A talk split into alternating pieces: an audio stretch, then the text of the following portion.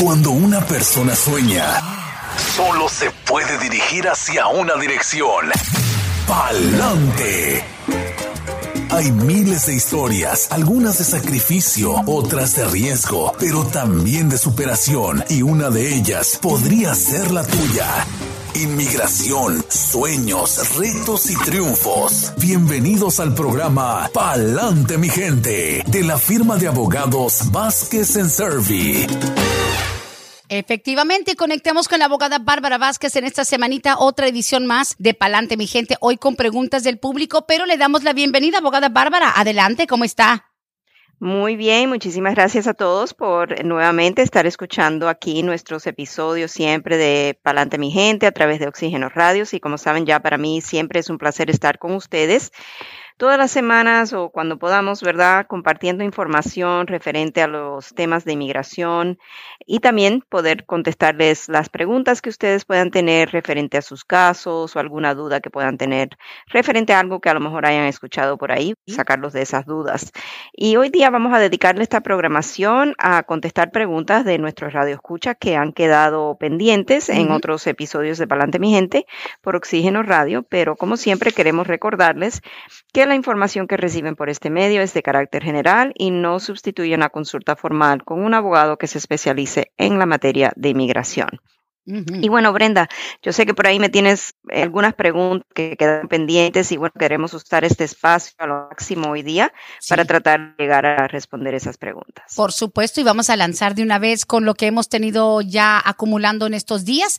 Dice, pregunta para la abogada Bárbara, mi esposo fue arrestado en el 2015 por una pelea que hubo en casa de su hermana, pero él no estaba involucrado. Solo arrestaron como a cinco o seis personas y a mi esposo le quitaron los cargos, pero ya le habían puesto hold de inmigración y fue deportado a México. No cometió un crimen ni nada, solo que ya no lo soltaron. Lleva desde el 2016 en México y yo quiero saber si lo puedo traer de vuelta. Soy residente permanente. ¿Qué necesito hacer? Ok, lo primero sería concertar una consulta formal para nosotros poder explorar los factores del caso y para determinar si él requiere de un perdón, ya sea por haber acumulado presencia indocumentada en Estados Unidos, tal vez uh, explorar cuando siempre cuando hay algún caso de antecedente penal, aunque a lo mejor haya salido con los cargos desestimados, sí. de todas maneras es importante hacer todo el estudio, pedir el récord la disposición de cualquier caso penal que la persona haya tenido y determinar si en este caso, por ejemplo, él va a necesitar de un perdón por presencia indocumentada, cómo mejor poder trabajar el caso. Sí. Siempre vamos a recomendarle, aquí me imagino es la esposa que sí. desea hacer el trámite, ella dice que es residente, ¿verdad? Si no me equivoco, dice que es residente sí. permanente. Ella okay. Muy importante tal vez que estén ambos en la llamada cuando se haga la consulta. Yo sé que les se encuentra en México, o a lo mejor sería una consulta telefónica o puede ser una consulta virtual, uh -huh. también para que podamos explorar todos los factores y asesorarnos cuál sería la mejor estrategia en el caso. Uh -huh. Qué bien, ojalá que se pueda hacer algo, porque pues en este caso, si no le pusieron los cargos, ya ve que a veces llega la autoridad a un lugar donde hay mucho caos, arrestan a todos y sueltan ya a los que no tenían nada que ver, pero lo malo es el contacto, porque es algo que hemos hablado en el pasado. La gente dice, lo deportaron por pelear, lo deportaron por DUI. No, los deportan porque su condición es de indocumentado, porque en este Exacto. caso el hombre no cometió un crimen, su único delito, digamos, es estar aquí sin estatus. Así que bueno. Seguimos con las preguntas y invitando a cualquiera que quiera aprovechar este espacio hoy en vivo, hoy este día jueves, al 770-927-8015 los textos. Dice, buenos días, yo estoy en un proceso migratorio por medio de mi hijastro. Me casé con su mamá cuando el niño tenía 11 años. Nos pidió a los dos cuando él cumplió 21 años, en marzo del 2022. Mi pregunta es, si mi esposa y yo nos separamos, ¿pierdo mi proceso? Aunque mi hijastro me quiera seguir arreglando, estamos teniendo unos problemas mi esposa y yo, pero incluso ella está de acuerdo a que su hijo me arregle. Agradezco su ayuda. Ok, el proceso para él puede continuar, o sea, no obstante a que exista un divorcio en el okay. futuro. Esto es porque el hijo ciudadano tuvo que, o el hijastro, vamos a decir, ciudadano, tuvo que hacer lo que es una petición familiar por cada uno de ellos, por la mamá y por el padrastro, quien hace esta pregunta. Esas peticiones tuvieron que haber sido hechas por separado, dado a que bajo la ley de inmigración no existe la posibilidad de un hijo ciudadano que pida a ambos padres bajo una sola petición. O sea, oh. no hay derribación del beneficio. O sea, si él pide a la madre, el padrastro no derriba el beneficio a través de esa petición. Ah. Tiene que el hijastro haber hecho una solicitud por él por separado. Aquí él menciona que sí, que los pidió. Estamos asumiendo de que hay una petición por separada hecha para él.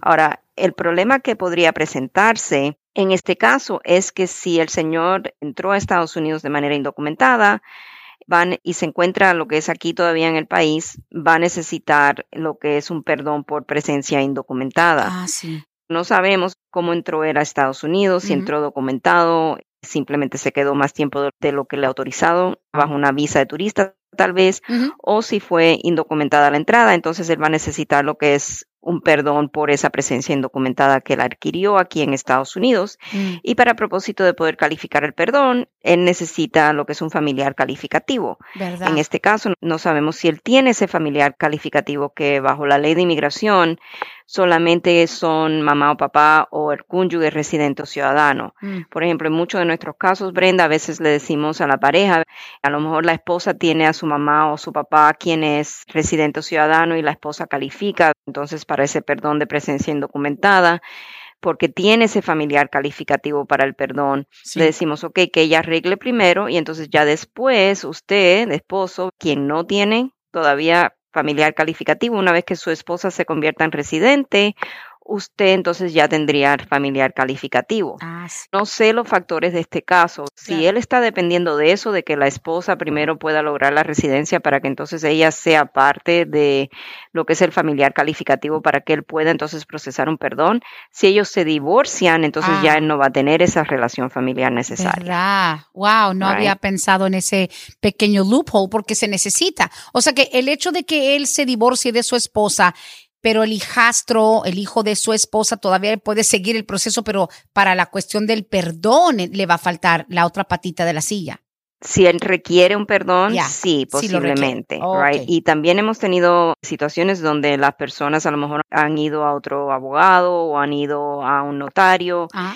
Y el notario le ha hecho esa petición familiar, pero ellos no tienen ni idea de que ahí va a parar el caso oh, porque ninguno de los dos cuenta con un familiar calificativo y no van a poder calificar un perdón. Estamos asumiendo muchas cosas en esta respuesta. Claro. Estamos asumiendo de que él entró de manera indocumentada, oh, pero ¿qué tal si él entró documentado a Estados Unidos? Eso va a cambiar totalmente el análisis del caso. No, y de hecho me dice, Brenda, estoy escuchando, gracias, pero sí, yo entré indocumentado. Él entró de México, ya. So, él va a necesitar un perdón ah, y el perdón necesita que él tenga un familiar calificativo que solamente va a ser mamá o papá o cónyuge residente o ciudadano. Ya, ya está. Ok, nos queda claro. Es, como siempre decimos, la bicicleta necesita dos ruedas y si le falta una, pues no va a poder avanzar fácilmente.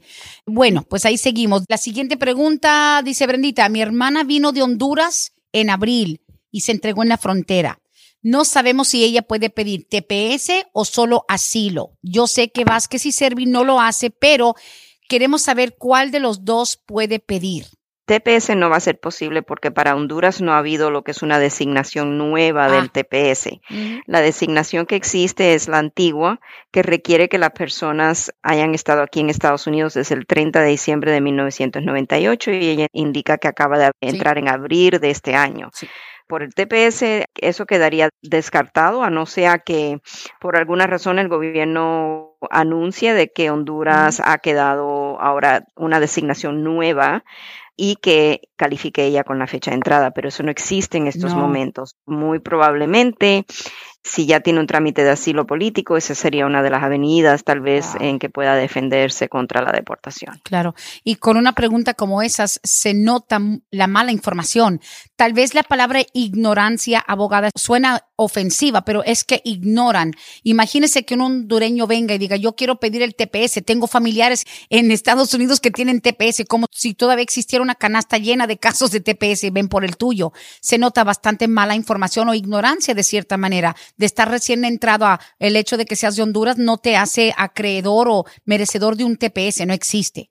Claro, y se entiende, las personas que recién llegan a Estados Unidos ni idea tienen de lo que son las leyes en este país. Y bueno, sí siempre le aconsejamos que lleguen a una fuente fidedigna para buscar la información y estar bien informados.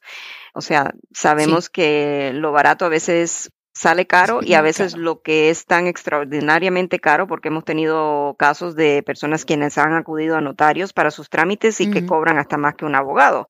¿Me entiende? Tenemos que siempre estar conscientes que es muy importante llegar a un lugar fidedigno, tal vez a una organización sin fines de lucro, como es la Asociación Latinoamericana, algún lugar donde sabemos que, como Catholic Charities, que van a recibir una información buena o con un abogado particular que tenga buena reputación en la comunidad.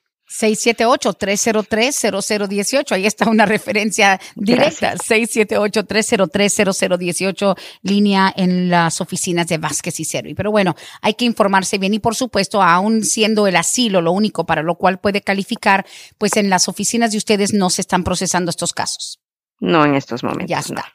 A ver, siguiente pregunta dice, ¿qué requisitos piden para que una persona con DACA pueda ir a México?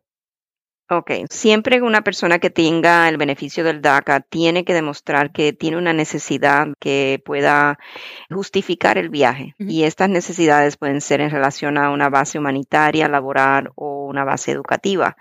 Vamos a decir, la mayoría de los casos que nosotros tenemos de advance parole, lo que es ese permiso avanzado para poder viajar, son casos de base humanitaria. La persona está diciendo, bueno, yo tengo un familiar en mi país que me necesita un familiar allegado, ese familiar está enfermo, está a punto de morir o, me entiende, está hospitalizado. Hace tantos años yo llegué aquí de niño, es mi abuelo, por ejemplo, mi abuela, no lo he visto desde que tengo tres años. Me gustaría, ya que son de avanzada edad y tienen tales y tales problemas de salud, me gustaría ir a verlos como un despido casi, o algo así. Es lo que comúnmente nosotros vemos que viene como trabajo para nuestra oficina cuando tenemos a alguien con DACA que quiere pedir un advance parole.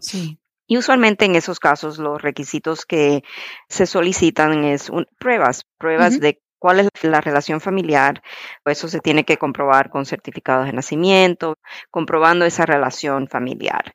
Otra cosa sería si estamos diciendo que el familiar está enfermo, ok, tenemos que comprobar la enfermedad del familiar a través de una carta del médico que atiende al familiar explicando cuál es el diagnóstico de la persona, cuál es el tratamiento que está recibiendo y si está la persona en, ya en trámites, o sea, en pasos ya terminal, ¿verdad? Sí, ya está como, sí.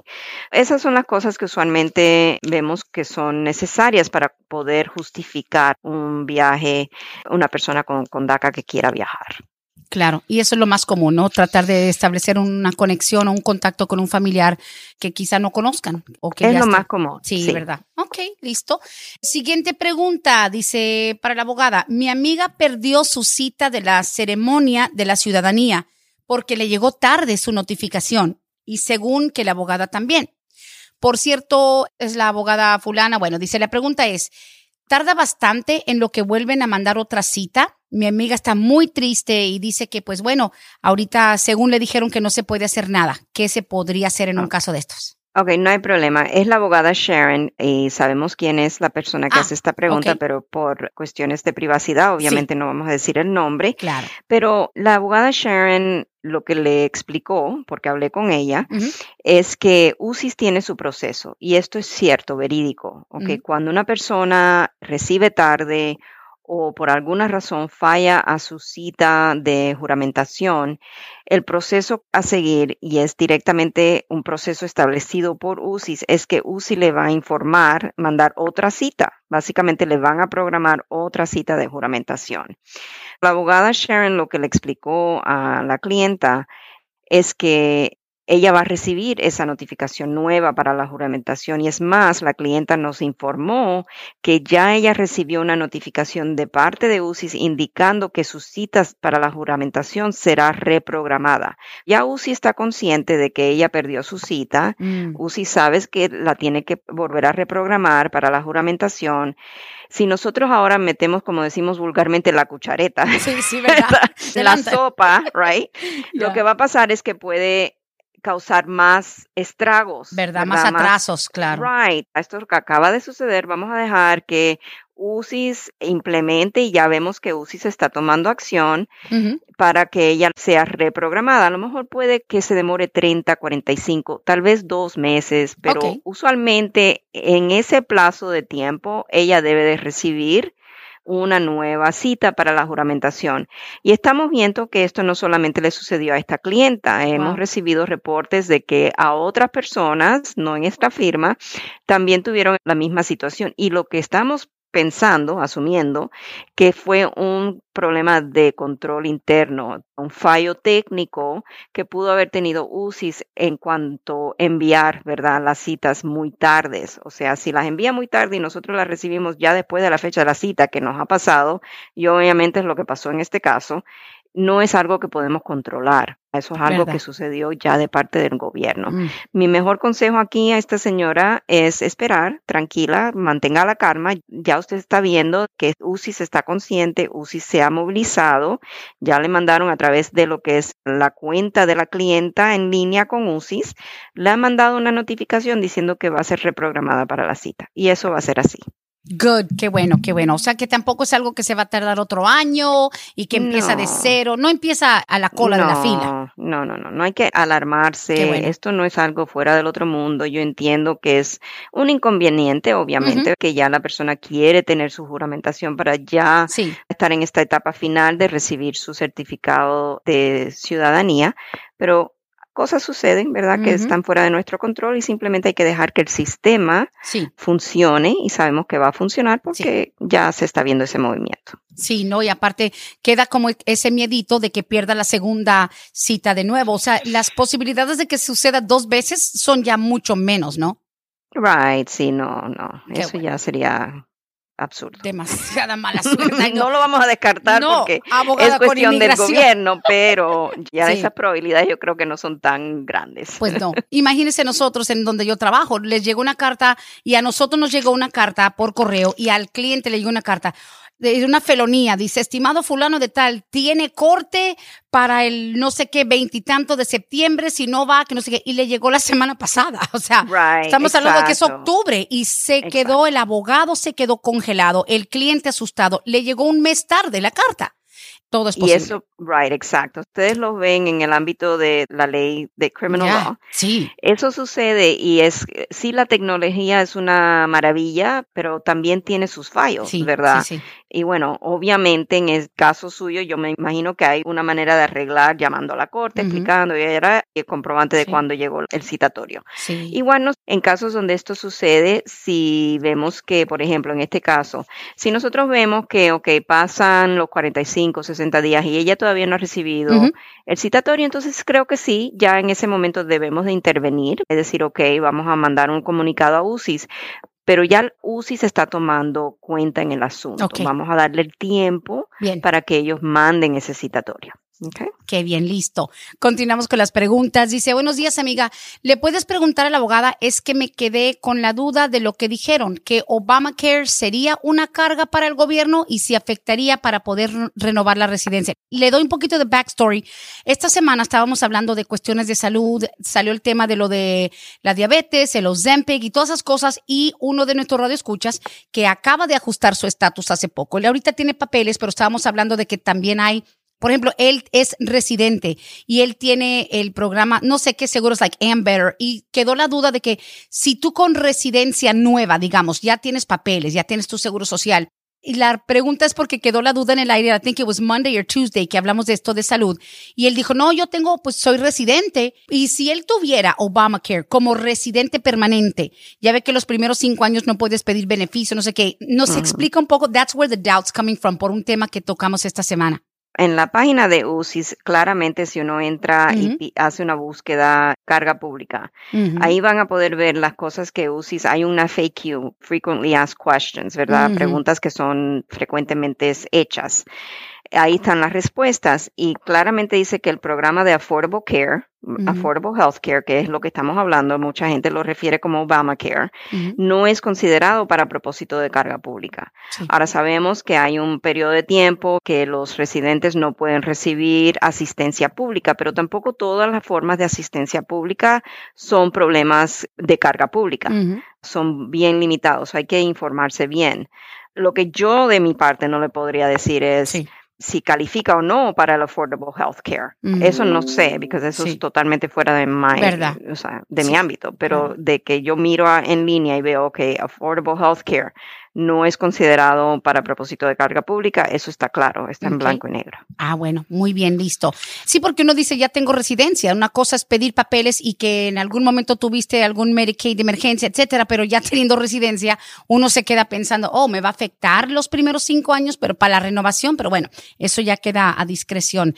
Dice otra pregunta que nos llegó hace unos momentos, que si es verdad que puedo pedir algo por mi hijo de 16 años, es rebelde, me empujó, llamé a la policía, tuvimos corte, le quité los cargos y el Estado solo dio probation, pero también tuvo corte por una pistola de balines, like a little BB gun que tenía en el bus. Oh, wow. So, problemas quizá de comportamiento. La madre quitó los cargos sobre su hijo de 16. Ahora, le hemos tenido preguntas similares, pero ¿qué nos puede decir sobre padres que sufren a manos de hijos rebeldes. Ok, hay un problema bastante grave en lo que es el ámbito migratorio. Hay abogados, creo que en California y Nueva York es donde más se está viendo esto, donde le cobran miles, estamos hablando de 20 mil dólares o más a padres, pero lo que está sucediendo en estos casos es que las personas que están llenando las solicitudes o los clientes de estas personas, mejor dicho, no están informados de que no califican para propósito del VAWA porque en realidad no hay abuso, o sea, se están inventando historias de abuso de los hijos y las personas se quedan como asombradas de que esto es lo que está pasando. No muchas personas saben que hay una edad el hijo tiene que tener cierta edad para que el padre pueda aplicar a través del el VAWA por razones de haber sido agredido por su hijo. okay. Y eso es lo que estoy buscando, porque siempre es algo que se me olvida por alguna razón u otra, no se me graba la memoria. Yo creo que hablamos de esto la última vez que estuvimos en el programa. Me preguntaron si era de 18 o 21 que e, tiene que tener Era de 21. ¿Y sabe por qué? Porque a mí me lo preguntaron en un lugar, en un evento en vivo. La muchacha que nos ayudó con un evento me dijo, pregúntele a la abogada en el próximo show de migración. Y era la cuñada de ella que estaba siendo golpeada por su hija de 17. Dijo, porque está a punto de cumplir los 18, pero acuerdo que usted nos dijo que era 21. Sí, aquí lo veo. Parent of an abusive U.S. citizen son or daughter who is 21 year U.S. 21 años de edad. En este caso, el niño tiene 16. Eso no quiere decir, por ejemplo, que cuando el hijo cumpla 21, que ella no califique para el VAWA. Porque, o sea, ya cumpliendo el hijo 21, entonces no obstante que él cometió el delito cuando tenía 16, a lo mejor ella podría calificar para el VAWA cuando el hijo cumpla 21. Es posible. A mí no ayuda mucho el caso de que ella retiró los cargos. Obviamente como madre se entiende que haya hecho eso, sí porque eso debe ser muy doloroso y, la considero mucho.